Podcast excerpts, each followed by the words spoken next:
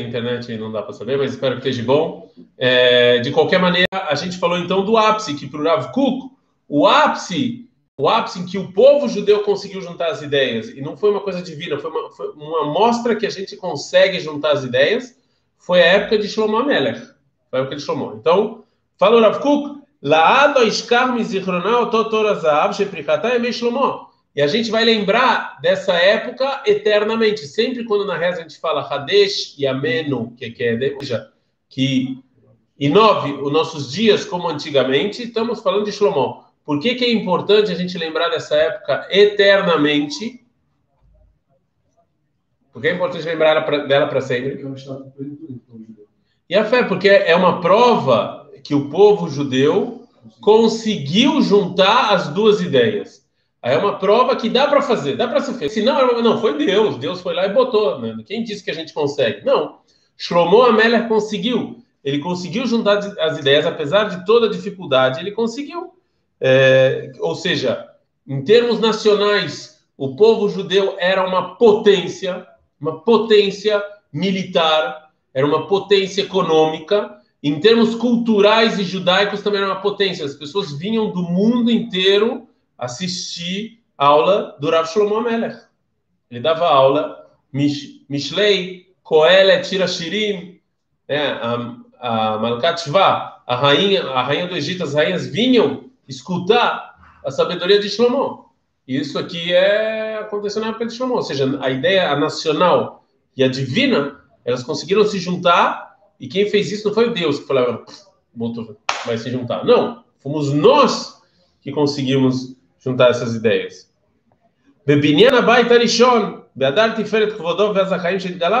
Até o Beit HaMikdash tinha essa, o primeiro templo, ele tinha essas duas ideias juntas. Ele era um templo lindo, maravilhoso, belo. E o que, que ele tinha lá dentro? Santidade. Você tinha as duas coisas.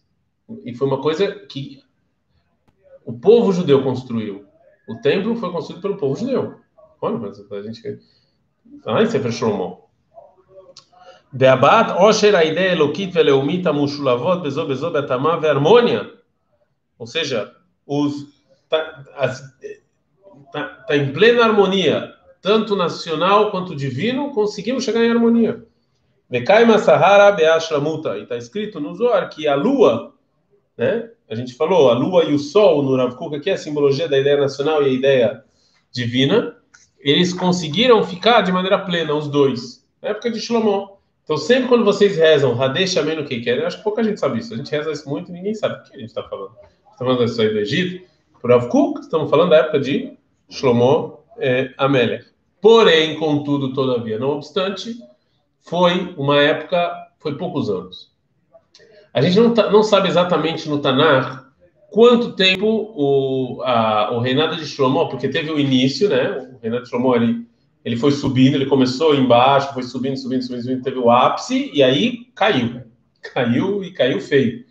Então não dá para saber muito do Tanar quanto tempo a gente ficou no ápice. Não dá para saber. Não dá se, se for alguns anos, se for cinco anos, dez anos, vinte anos, não dá para saber. Mas teve um tempo que, óbvio, que se você pegar esse tempo e colocar ele na história do povo judeu, desde a saída do Egito até hoje em dia, ele é um tempo, ele é muito pequeno, né? Se você colocar ele paralelo à história do povo judeu, não, muito tempo. Sim, meu querido. Mas, teoricamente, se naquela época a gente não conseguiu juntar essas duas ideologias, tipo, no, tipo, o esperado não seria que o reinado dele seria meio que eterno, que esse foi literalmente o esperado e o correto a ser feito, mas... Então, sim, mas você, mas lembra que um, um dos objetivos que o Rav Kuk, que a gente já falou sobre isso, é você, assim, as pessoas acham, e isso é um erro, pelo menos na Torá do Rav Kuk, que você que o nosso objetivo está ligado só ao povo judeu.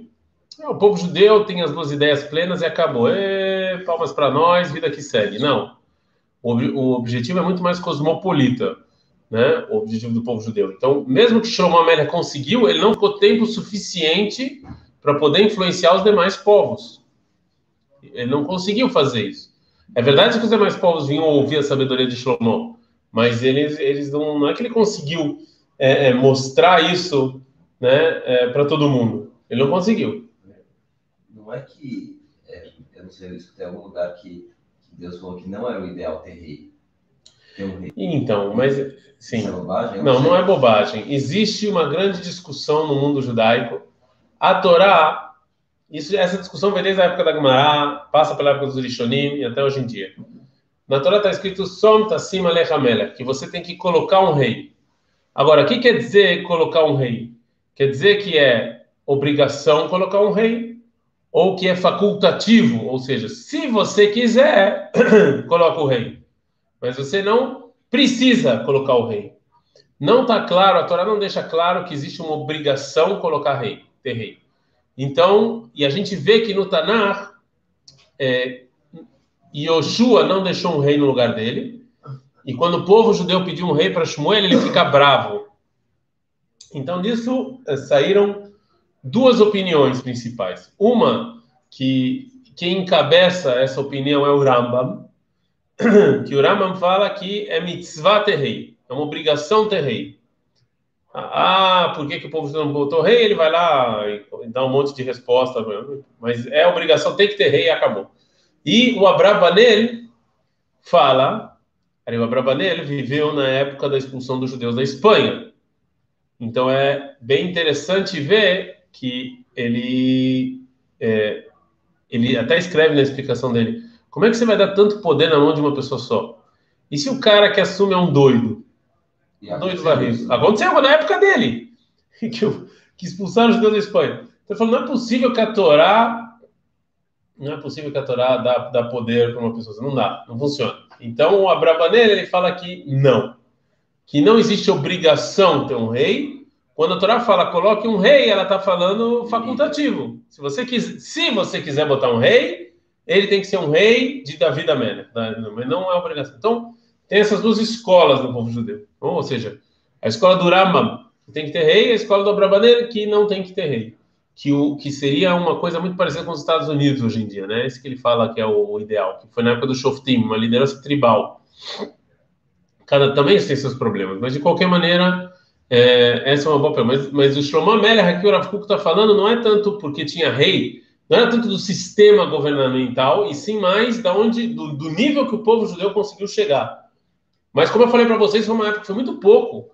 A história do povo judeu é enorme. A gente tem, né? Na nossa história é gigantesca. Então, de, de todos os nossos no, nossa história milenar, teve um pedacinho que deu certo. Então, fala Rav Kuk az beotat kufa, aktsara bekamuta ve'aruka beichuta. É verdade que ela, em termos de quantidade, ela foi pequena, mas em termos de qualidade, ela foi muito grande. Ou seja, foi uma época que a qualidade dela foi tão grande que até hoje, por quê? Por que é tão importante? Porque a gente viu que a gente pode. A gente viu que a gente consegue. A gente viu que é uma coisa que não depende só de Deus. né? Depende de. É, ou seja, deu, deu para fazer. Deu para fazer. E a gente também teve uns erros que o Rav vai falar, que, que erros aconteceram na época de Shlomo, mas conseguimos fazer.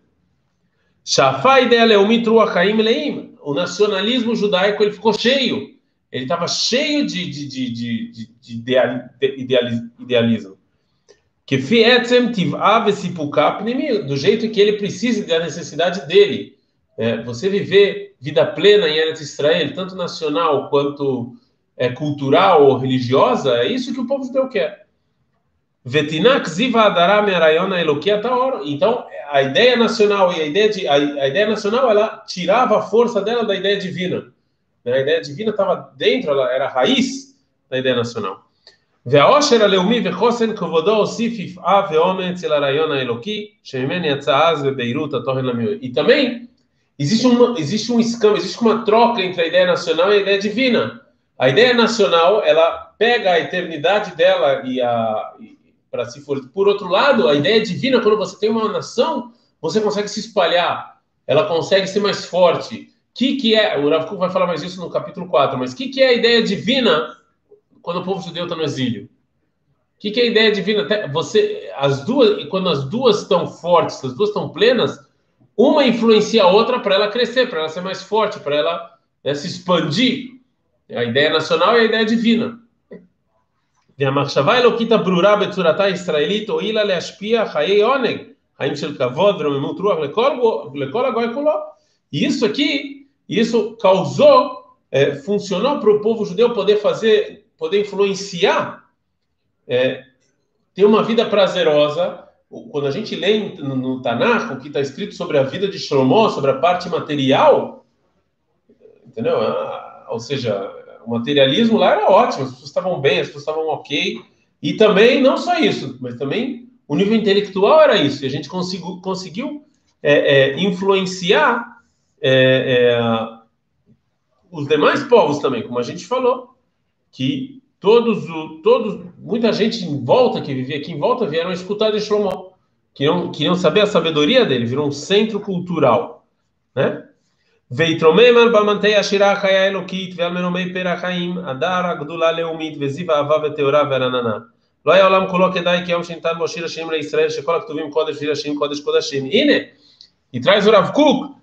é, a Mishnah, em Maseket Yadayim, que a simbologia maior disso é o Shir Hashirim.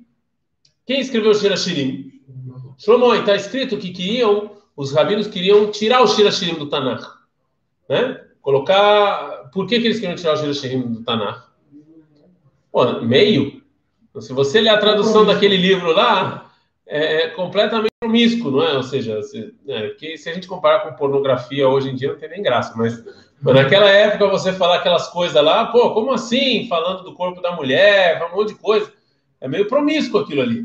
Então eu falo, não, isso aqui a gente vai tirar. Mas aí vem Rabi aqui e vai falar, não, não, não, não. Todos os livros do Tanakh são Kodesh, Shira Shirim é Kodesh HaKodashim. Agora, o que é Kodesh HaKodashim? Qual a diferença entre Kodesh e Kodesh HaKodashim? A diferença entre Kodesh e Kodesh HaKodashim é que Kodesh é uma coisa santa que ela, por exemplo, a reza, reza é algo santo. O tefilim, uma coisa espiritual, ela é santa. Kodesh HaKodashim é um nível maior do que isso. É quando você pega uma coisa mundana e santifica ela. E isso aqui já é outra história. Quando eu pego a relação entre o homem e a mulher, o que que Shlomo Melech fez? Pegou a relação entre o homem e a mulher e transformou isso na relação entre a gente e Deus. Ele, ele pegou uma coisa a princípio mundana, uma coisa material, e elevou isso ao patamar de algo divino. Então isso é Kodesh HaKodashim. E quem fez isso foi Shlomo Melech. Essa era a grande capacidade de Shlomo Melech. A grande capacidade de Shlomo Melech era isso. Você pegar uma coisa mundana, você pegar o governo, você pegar o país, você pegar a economia, você pegar a segurança e enfiar dentro dela a ideia divina e transformar nisso uma coisa maior. No, no que a gente falou, Kodesh HaKodashim. Essa definição foi ele mesmo que deu? Quem deu? Não, quem falou isso foi o Rabi Akiva. Shlomo Amelech escreveu o Shirashirim, acabou. Aí teve uma discussão na Gemara se tinha que entrar no Tanakh ou não tinha que entrar no Tanakh. Né? Então, é, é... veio o Rabi Akiva e falou, vocês estiveram perto do, da turma de Rabi Akiva, então veio Rabi Akiva e falou, não, não, não, tem que botar no Tanakh. E ele que fala Kodesh HaKodashim. Né? Que, qual a diferença entre Kodesh e Kodashim? E Kodesh HaKodashim? De novo, Kodesh é uma coisa que ela já é espiritual por si só. Não precisa de mim. Kodesh HaKodashim é pegar uma coisa mundana e transformar ela em algo espiritual. É você pegar a ideia nacional e embutir nela a ideia divina. Isso é Kodesh HaKodashim. Isso transforma a coisa em Kodesh HaKodashim. Certo? Essa, essa é basicamente a ideia. Agora, infelizmente, mesmo com tudo isso, mesmo com toda essa, é, essa grandeza, com toda essa, é, essa, essa, esse sucesso de Shlomo, é, a coisa deu errado, né? É, ou seja, isso aqui vai, vai, é, é, vai, vai, vai acabar que foi a época de Shlomo. Então, Rav Kuk, nesse parágrafo, ele vai tentar agora explicar por que que isso aconteceu. Qual foi o principal motivo para Shlomo Meller não conseguir segurar isso, como o Vitor perguntou.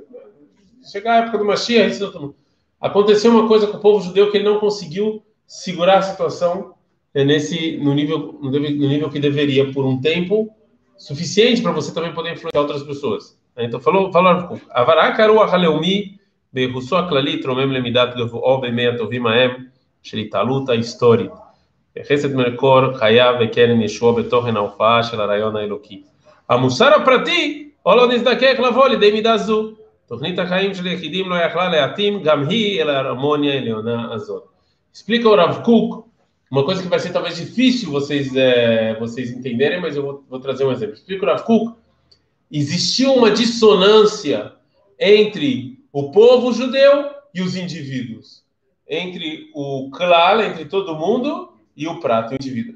É verdade, em termos do povo judeu como povo, a gente atingiu um nível muito alto. A gente atingiu um nível moral e ético alto, um nível de, de ideia divina, ideia nacional super alto. Porém, em termos de indivíduo, o indivíduo não acompanhou a congregação. O indivíduo continuou podre. O indivíduo continuou imoral e antiético. Ele não acompanhou a congregação. Você deve estar perguntando, mas como isso é possível? Como é possível você ter uma congregação em que a congregação ela é moral e ética, mas ela é composta de indivíduos que são os ideais deles. Dissonante aqui, como assim? Os ideais deles são morais e éticos, mas aí chega na prática, os indivíduos não. Ok, essa é uma maneira de você explicar, ou seja. Hã? Representante dessa moral e ética e o resto da, Ou tem o líder representante dessa moral e ética, mas os indivíduos estão nem aí. É que nem eu já falei para vocês uma vez, ou seja, você, você vai para o Brasil e fala essa congregação é ortodoxa, porque todo mundo come caché e come shabat? Não, ninguém come caché e come shabat, só o rabino. Mas ela é a congregação ortodoxa. Então, ou seja, pode ser, ou seja, ou, ou porque, é, como falou, que só o líder estava aí, mas o, o resto não, é, ou porque existia o ideal da congregação, mas quando na vida do dia a dia não existia. Quantas vezes vocês não conhecem pessoas que, assim, você vê que o cara, por no exército, você vê isso muito no exército, né? No exército você vê muito o cara, ele tá, ele está disposto a se matar pelo amigo, né? O cara faz exército, disposto a se matar pelo amigo, disposto a correr, ele é um cara super, assim, moral e ético, na, roubar... Mas o cara, sei lá, bate nos filhos, espanca a mulher, é um cara podre, moral, em termos de indivíduo, é um podre. Né? É um podre. Mas quando o cara está no exército, se transforma. Quando, ele, quando você está falando do povo judeu, eu conheço muita gente assim, que eles ajudam, é impressionante, eles ajudam assim, quando é para ajudar a congregação, quando é para ajudar todo mundo, o cara é o primeiro a se voluntariar. Mas quando é para ajudar o vizinho, quando é para ajudar os filhos, ele não quer nem saber. Nem levanta o traseiro do lugar. Existem pessoas assim. E naquela, na época de Shlomo era, segundo o Rav Kuk, essa é a explicação do Rav Kuk, era isso que funcionava. Ou seja, em termos da congregação e do povo, realmente a moral e ética era super forte. Mas o indivíduo, quando você entrava na casa da pessoa, quando você entrava no, no, no arba dele, quando você chegava lá em casa, na casa dele, como ele tratava as crianças, esposo, vizinho, amigo, era, um, era uma nojento. Era um nojento. Então, em termos individuais, a moral e ética era horrível. Agora, é óbvio que essa, essa dissonância não tem como se sustentar por muito tempo. Em algum momento, a congregação ela é formada de indivíduos. Então, em algum momento, isso vai explodir. Se você não consegue, esse é o grande. Qual é o grande desafio do professor? Eu, uma vez, eu vou contar para vocês uma história meio. Só para vocês, não conto para ninguém. Está no YouTube, não conta para ninguém. Na live do YouTube, não conta para ninguém. Então, assim, aconteceu uma situação muito constrangedora comigo. Que eu. É Eu fiz a aula de pedagogia, né? E aula, fiz faculdade de pedagogia. E parte da faculdade de pedagogia tem um estágio que você tem que dar aula para é, um monte de pirralho. Agora, aqui em Israel é diferente do Brasil. Os colégios judaicos no Brasil você tem o quê? 20 pessoas por sala? Isso quando muito. Quando tinha lá no, na sua sala? 11. 11. Na sua? 14. Na sua? 14. Então, é, é Aqui são 35. 35 é, crianças boazinhas que falam obrigado, por favor, como vai? Então, assim, parte do estágio era que você tinha que dar aula sem. É, não, você tinha que dar aula. Mas quando você dava aula, o professor ficava lá, né? E você dava aula, o professor estava lá e tal. E você tinha que dar, não me lembro quantas eram, 25 aulas dessa coisa, eu não me lembro. E, e aí eu tive de botar, aí eu cheguei para dar aula no colégio e a professora faltou. E eu já estava lá. Aí a diretora falou assim para mim, aqui Israel, né? O cara vai lá e dá aula. Dá aula para os moleques, ensina Mishnah. O moleque tinha. Quantos anos eles tinham? Tinham 10 anos. 35 moleques, sem a professora, 10 anos tem que dar aula para eles. Entrei na sala, uma zona, uma zona como é que eu vou fazer esses meninos ficarem em silêncio? Levantei, na, subi em cima da mesa, É verídica essa história. Você me ensinou mesmo, falei, vou ensinar para vocês, eu sou do Brasil, vou ensinar para vocês indiano. Quem aprende indiano?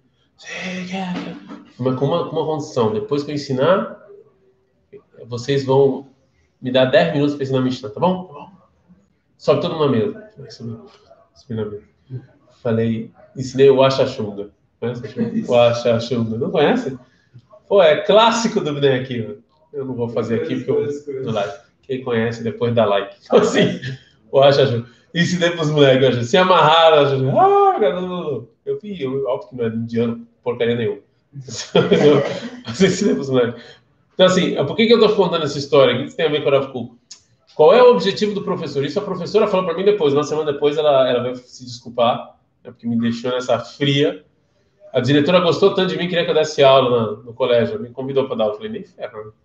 Esse colégio está louco. Então, assim, ela, ela, ela perguntou: o que, que tem a ver com o Rav? Muito simples. Qual é o objetivo do professor e qual é o objetivo do pai? O objetivo do professor é que a classe se comporte, mesmo se o professor não está lá. Isso é moral e ética coletiva da congregação que ela entra dentro do indivíduo. O objetivo dos seus pais é mesmo quando seus pais não estão lá na frente. Ser bonzinho na frente do pai é fácil, porque você sabe, né? Que se você não, não falar por favor e obrigado, vai tomar um castigo. O difícil é quando você não está. Seus pais não estão vendo. Essa é, a, essa é a grande dificuldade. Né? Berahagav tem a ver com Yosef, também eu não vou entrar nisso. Então a professora, quando ela está na classe, a classe dela é super silenciosa, né? que nem aqui. Medinati, a congregação na época de Shlomo, todo mundo é moral e ético. A classe é silenciosa como, como classe, porque a professora está lá. Mas quando ela sai, quando Shlomo Amélia é uma zona. Na tua casa é uma porcaria. E, e é isso que esse foi o problema na época de Shlomo. E o Rav Kuk fala, não tem como segurar. Então, tem muitas vezes compara o povo judeu com uma folha, flor cheia de espinhos, né?